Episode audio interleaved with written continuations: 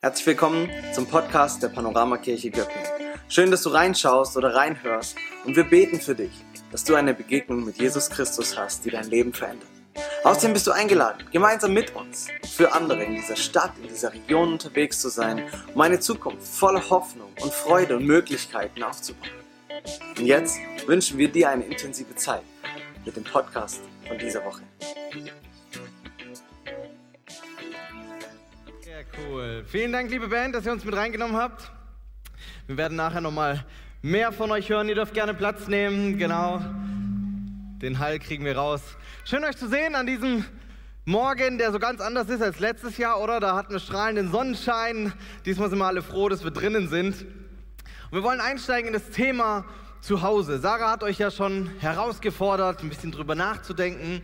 Vielleicht hast du schon was und ich würde dich herausfordern. Ich weiß, wir sind Deutsche, das ist manchmal ein bisschen reserviert, aber dreh dich doch mal zu deinem Nachbarn kurz und erzähl ihm, was ist das Liebste bei dir zu Hause? Was ist dir am liebsten in deinem Zuhause? Ist es ein Raum, vielleicht ein Möbelstück, ein technisches Gerät oder eine Person? Wenn du neben deiner Ehefrau sitzt, dann sagst du sie, okay? Kleiner Ehetipp am Rande.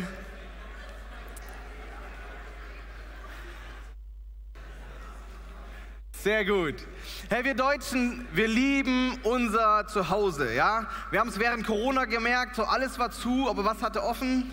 Die Baumärkte, oder? Die Baumärkte hatten weiter offen.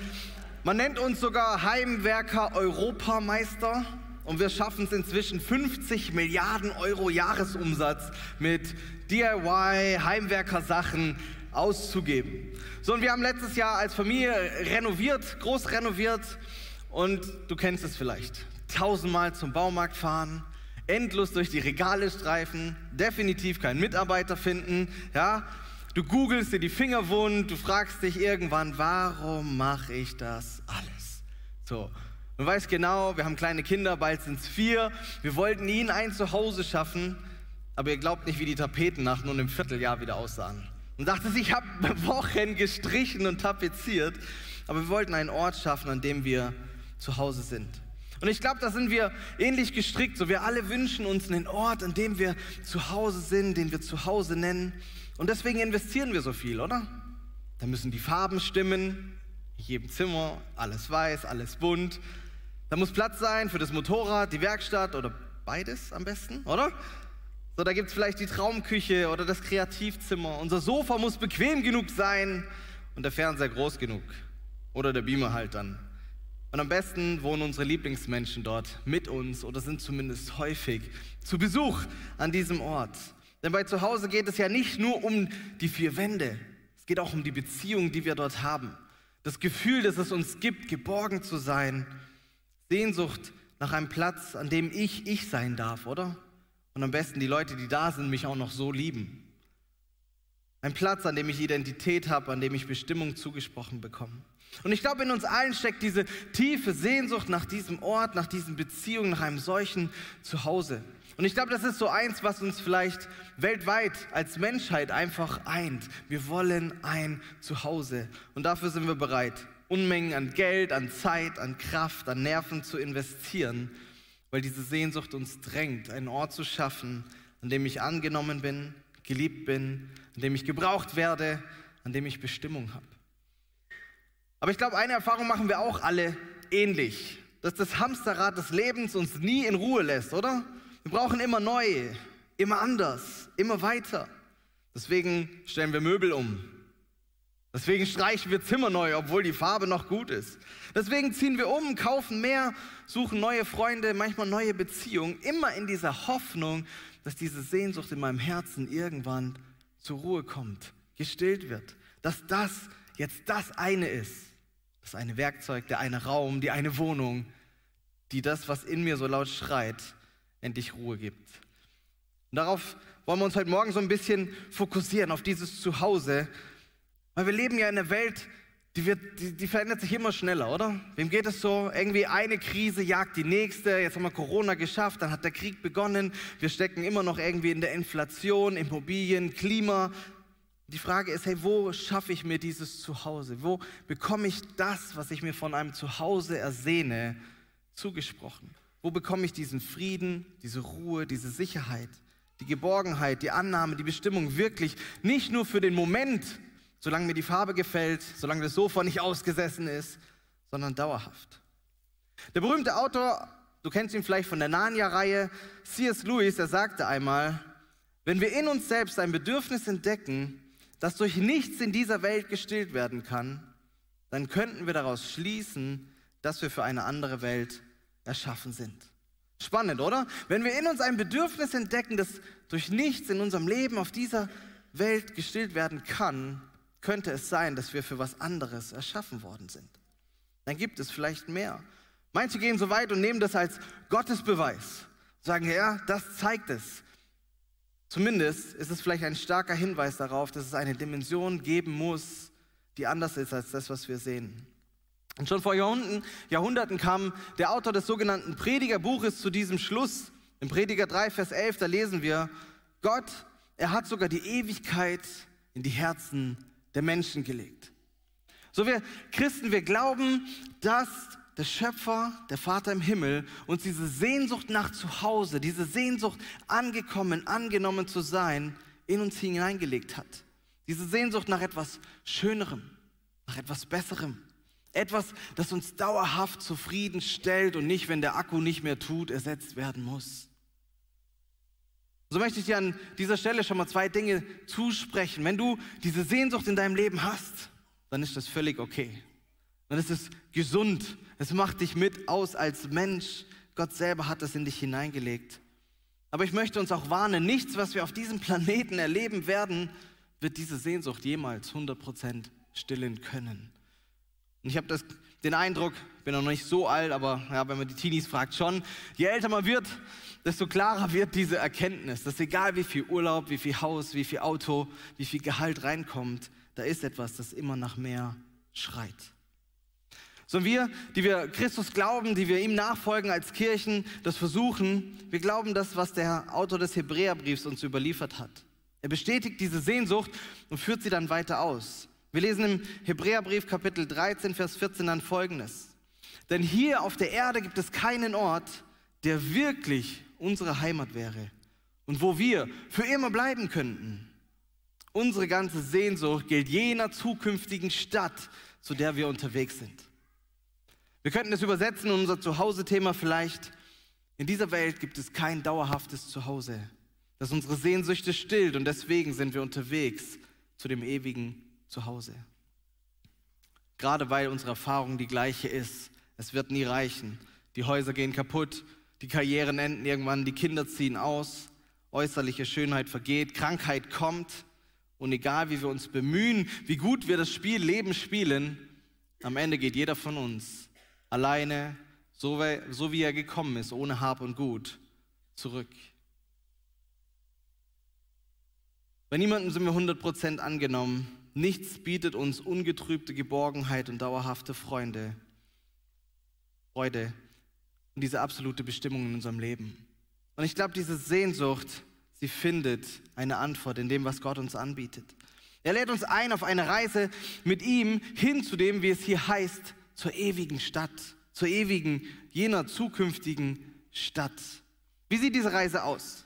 Und da wollen wir reinschauen heute in einen Text, wo Jesus selber uns das ein bisschen erklärt. Jesus, der menschgewordene Sohn Gottes, er ermutigt seine Nachfolger, ihm zu vertrauen und sichert zu, dass er selber dort hingeht in dieses zukünftige Zuhause. So, wenn du deine Bibel dabei hast und prüfen willst, was ich hier erzähle, dann mache auf Johannes 14. So, Johannes, er war der engste Freund von Jesus, so sein bester Kumpel und er hat aufgeschrieben, was Jesus damals, als er als Mensch auf dieser Erde war, ähm, gelehrt hat, was er erlebt hat. Und da lesen wir in Johannes 14 ab Vers 1 folgendes. Lasst euch durch nichts in eurem Glauben erschüttern, sagte Jesus zu seinen Jüngern. Vertraut auf Gott und vertraut auf mich. Im Haus meines Vaters gibt es viele Wohnungen. Wenn es nicht so wäre, hätte ich euch dann etwa zu euch gesagt, dass ich dorthin gehe, um einen Platz für euch vorzubereiten. Als Nachfolger von Jesus haben wir eine Vorwärtsperspektive. Man könnte sagen, wir haben eine Himmelsperspektive. Wir sind unterwegs und unser Zuhause ist nicht da, wo wir herkommen, da, wo wir gerade sind, sondern da, wo Jesus hingegangen ist, um uns ein Zuhause zu bereiten. Und dieses Zukünftige, das ist richtig, richtig gut. Ich, ich lese euch gleich einen Vers, der berührt mich jedes Mal aufs Neue neu. Weil als der gleiche Johannes später einmal von Gott einen Einblick bekommt in dieses Zukünftige, da schreibt er folgendes in Offenbarung 21,4. In dieser Welt, in dieser neuen Welt, er wird alle ihre Tränen abwischen. Es wird kein Tod mehr geben, kein Leid, keine Schmerzen und es werden keine Angstschreie mehr zu hören sein, denn was früher war, ist vergangen. Hey, die Welt, in die Gott uns einlädt, wo er uns ein Zuhause bereitet, das ist eine Welt ohne Tränen, ohne Tod, ohne Leid, ohne Schmerz und ohne Angst. Ich glaube, da sind wir uns alle einig, da wären wir gerne dabei, oder? Das hört sich nach dem Paradies an. Nach einer Welt, in der es sich lohnt zu leben, die es wert ist zu erreichen. Mir gibt es immer wieder eine gute Perspektive. Hey, das, was wir hier erleben, das, was gerade ist in mir, aber auch sonst auf dieser Welt. Es ist nicht alles.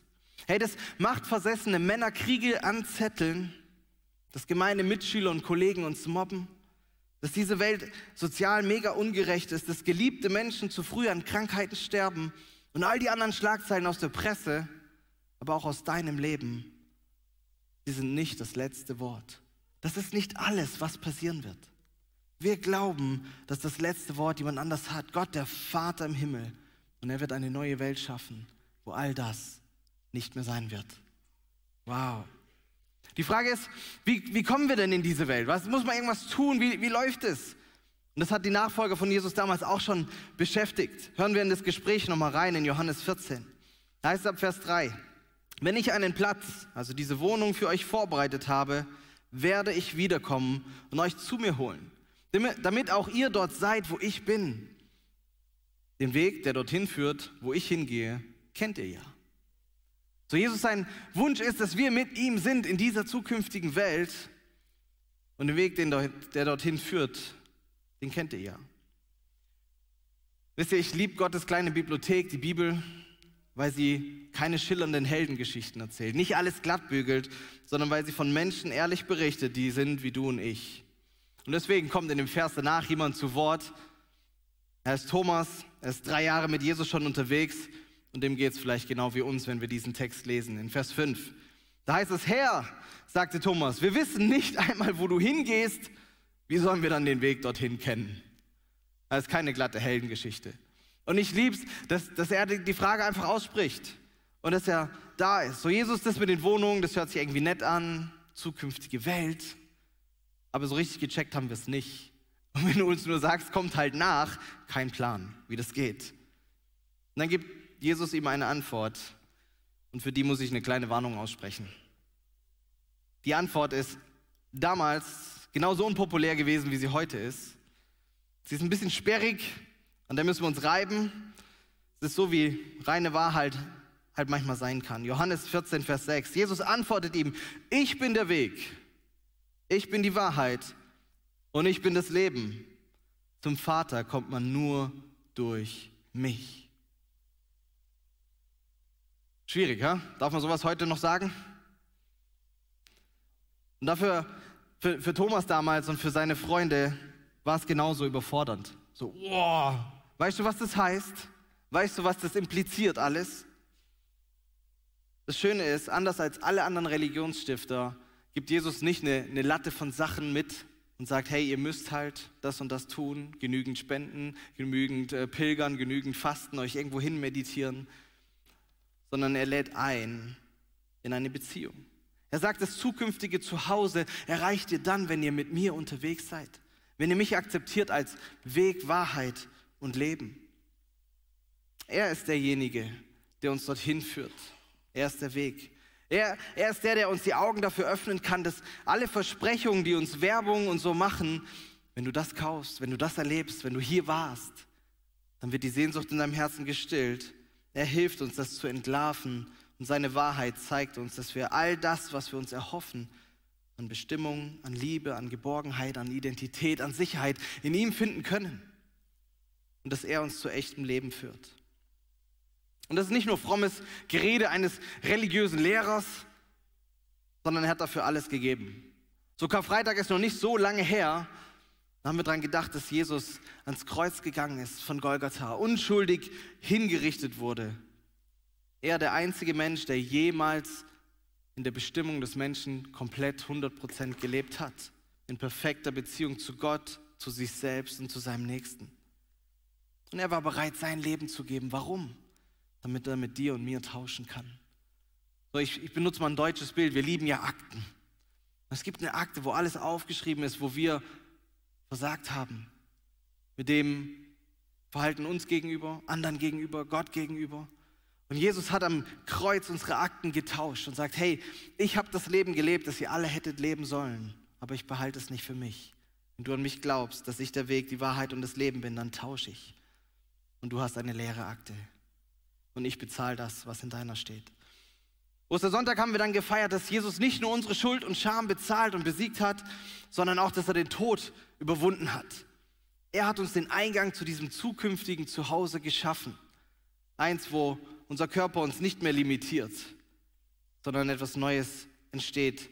Gott der Vater hat ihn aus dem Grab gerufen und Jesus lebt. Und er lädt uns ein, dieses neue Leben mit diesem neuen Ziel, ein Zuhause zu erreichen, das uns für immer in unseren Sehnsüchten stillt, da mitzugehen. Und diese Einladung geben Menschen seit 2000 Jahren weiter.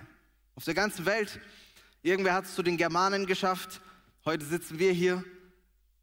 Und Jesus lädt uns ein, dass wir ihm folgen, dass wir ihm vertrauen, dass zu Hause da entsteht, wo wir in Beziehung mit ihm kommen und auf das Zukünftige zugehen.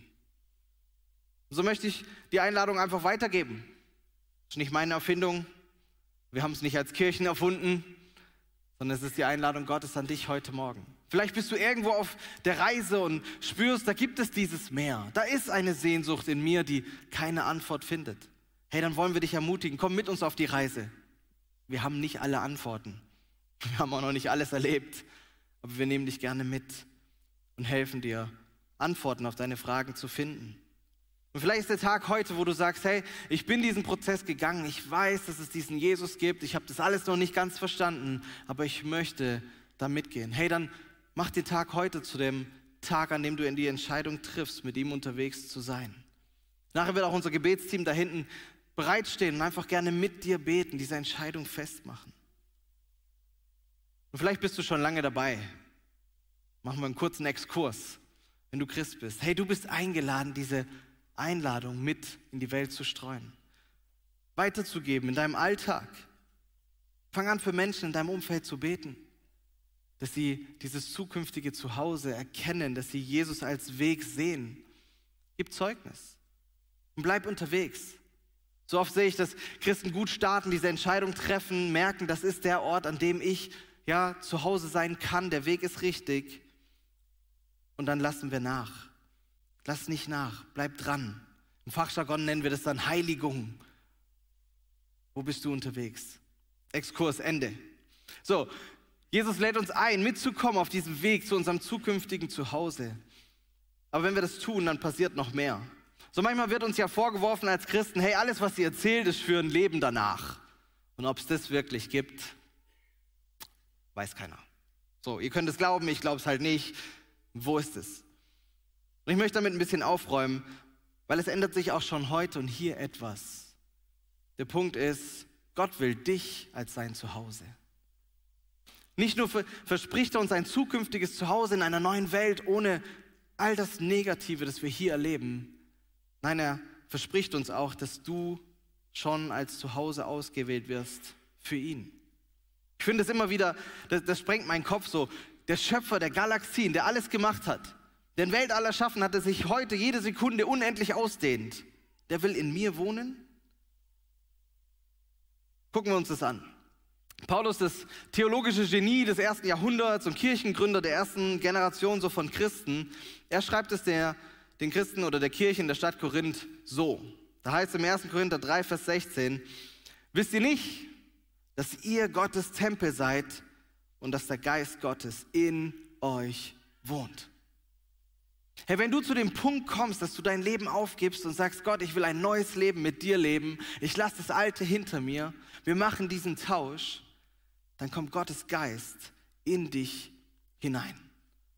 So Tempel haben wir nicht mehr so wirklich, oder? Fußballtempel vielleicht noch, Beauty-Tempel, Wellness-Tempel. So, Tempel ist immer der Ort einer Gottheit. Und früher gab es ein Gebäude, wo man Gottes Gegenwart begegnen konnte, aber mit Jesus hat sich das geändert. Spätestens mit Pfingsten, um so ganz genau zu sein. Seit Pfingsten kommt Gott mit seiner Kraft, mit seinem Geist in uns hinein, schafft sich in uns ein Zuhause, wenn wir mit ihm unterwegs sein wollen. Der große König selbst zieht auf unserem Lebensthron ein. Und mit ihm auch das, was unsere Sehnsucht nach einem Zuhause ausmacht. Er fängt an, das schon hier zu stillen. Manches sofort und manches beginnen als Prozess. So dein Status ändert sich sofort, wenn Identität vielleicht dein Thema ist. Du bist nicht mehr Feind Gottes, sondern Freund Gottes. Er geht sogar noch einen Schritt weiter. Er sagt, du bist ein Kind Gottes geworden, wenn du diesen Schritt gehst. Unser Status ändert sich von getrennt von Gott zu vergeben und beschenkt mit neuem Leben. Und auch unser Ziel ändert sich. Von dem Versuch, die großen Sehnsüchte unseres Lebens selber zu stillen, durch harte Arbeit, durch Entbehrung, durch Fleiß, was immer es ist, dahin, dass wir Gott gefallen wollen und ihm diese Aufgabe überlassen, unsere Sehnsüchte zu stillen. Und Gott tut es. Ich würde meine Hand dafür ins Feuer legen, dass unter uns ganz, ganz viele Geschichten davon sind, dass Gott übernatürlichen Frieden geschenkt hat, dass er versorgt. Manche können von Heilungswundern berichten. Ich vermute fast alle von uns, die wir länger dabei sind, von Gebetserhörungen. Und die Menschheitsgeschichte, guckt die Biografien an, sie sind voll von Leuten, die abhängig waren und frei geworden sind. Von Gescheiterten, die einen Neuanfang bekommen haben. Von Familien, von Ehen, die durch Jesus wieder zusammengefunden haben, obwohl alles in Scherben lag. Das sind Geschichten von Geborgenheit, von Annahme, von Identität, von Bestimmung. Wenn der Geist Gottes in uns Wohnung nimmt, in uns anfängt, ein Zuhause zu schaffen, dann muss all die Angst weichen. Unsere Identität ist geklärt, unsere Bestimmung fixiert und Gott geht mit uns einen Weg. Er fängt ihn an. Und wir können dieses Leben in einer Freude, einem Frieden, einer Kraft leben, die ohne ihn nicht möglich ist, die von ihm kommt. Wir leben auf ein Ziel dann hin, welches größer, schöner und besser ist als alles, was uns Sport, Karriere, Beziehung, Geld oder Ruhm jemals bringen könnten, weil wir davon immer mehr brauchen. Und weil Gott die echte Quelle des Lebens ist. Weil die Sehnsucht nach Zuhause von ihm stammt und von ihm gestillt werden kann. Und so beginnt Gott schon heute in uns, wenn wir diese Entscheidung treffen, mit ihm unterwegs zu sein, ein Zuhause in uns zu schaffen und uns vorzubereiten auf dieses ewige Zuhause. Und dann passiert das am Ende, was wir schon gelesen haben, dass Jesus wiederkommt und alle mitnimmt, die sich in diesem Leben entschieden haben, mit ihm unterwegs zu sein und in diese neue Welt mitnimmt. Frage ist, kommst du mit uns auf die Reise? Machst du dich mit uns auf dem Weg zu unserem wahren Zuhause? Lädst du Jesus, wenn du schon länger dabei bist, lädst du Jesus in alle Bereiche deines Lebens ein, damit er schon hier und heute anfangen kann, in dir ein Zuhause, etwas Neues, Leben zu schaffen. Das war unser Gebet, das ist unser Gebet für diesen Morgen. Dass wenn wir über Zuhause nachdenken, dass wir neu erkennen, echtes Leben ist in Christus. Und er lädt dich ein, nicht nur für die Ewigkeit es klar zu machen, sondern schon heute und hier mit dir die Schritte zu gehen. Und dazu wollen wir dich einladen. Dazu möchte ich dich einladen. Dazu laden unsere Kirchen jeden Sonntag ein. Komm mit uns auf die Reise. Wir werden gleich nochmal eine Zeit haben von Gebeten, gesungenen Gebeten, von Liedern, die dir die Möglichkeit geben, einfach zu reagieren. Vielleicht mit diesen Liedern, vielleicht in einem eigenen Gebet am Platz. Vielleicht auch mit unserem Team, das da sich gleich an der Seite aufstellen wird und gerne für dich betet einfach bereit ist, mit dir unterwegs zu sein. Ich darf das Gebetsteam schon mal bitten, sich bereit zu machen. Genau, die Band kommt nach vorne. Wir haben noch ein Vortragslied vorbereitet, das dieses Thema zu Hause auch nochmal aufgreift. Und ich möchte dich einladen. Hey, hast du geklärt, wo dein ewiges Zuhause ist, wo es hingeht? Hast du geklärt, ob das immer mehr in deinem Leben die Antwort ist und du weitermachst, bis du irgendwann umfällst? Heute steht die Einladung Gottes mit ihm auf die Reise zu kommen. Während sich die Teams bereit machen, würde ich einfach gerne beten und dann bist du eingeladen. Wir werden das Vortragslied hören, danach wird es direkt weitergehen mit Musik, zum Gebetsteam zu kommen oder an deinem Platz eine Antwort zu geben. Vater, ich danke dir dafür, dass du uns liebst, dass du uns siehst und Freude hast an uns und dass du uns einlädst, mit dir unterwegs zu sein. Und du weißt, wie sperrig das für unseren Kopf und unser Herz ist, wenn du sagst, du bist der einzige Weg, du bist die Wahrheit, du bist das Leben. Und doch spüren wir gleichzeitig diese Sehnsucht in uns, die durch nichts gestillt werden kann, was wir hier erreichen, was wir hier erleben. Und ich bitte dich einfach, dass du an unsere Herzenstüren klopfst, dass du einziehst, dass du dir ein Zuhause schaffst in uns, dass wir erleben dürfen, dass unsere Sehnsucht bei dir Antworten kriegt, die tragen. Und ich bete, dass du uns mitnimmst auf diese Reise und wir erleben dürfen, ganz am Ende kommt unser wahres Zuhause, das, wo wir 100% ankommen, in deiner Liebe, in einer neuen Welt. Danke, dass du mit jedem von uns da losläufst, wo wir heute stehen, dass wir nichts verstecken müssen, dass wir nichts erst in Ordnung bringen müssen, sondern dass du uns einlädst, so zu kommen, wie wir sind. Danke, dass du uns liebst. Danke, dass du uns segnen möchtest. Und danke, dass du uns rufst in die Beziehung zu dir. Amen.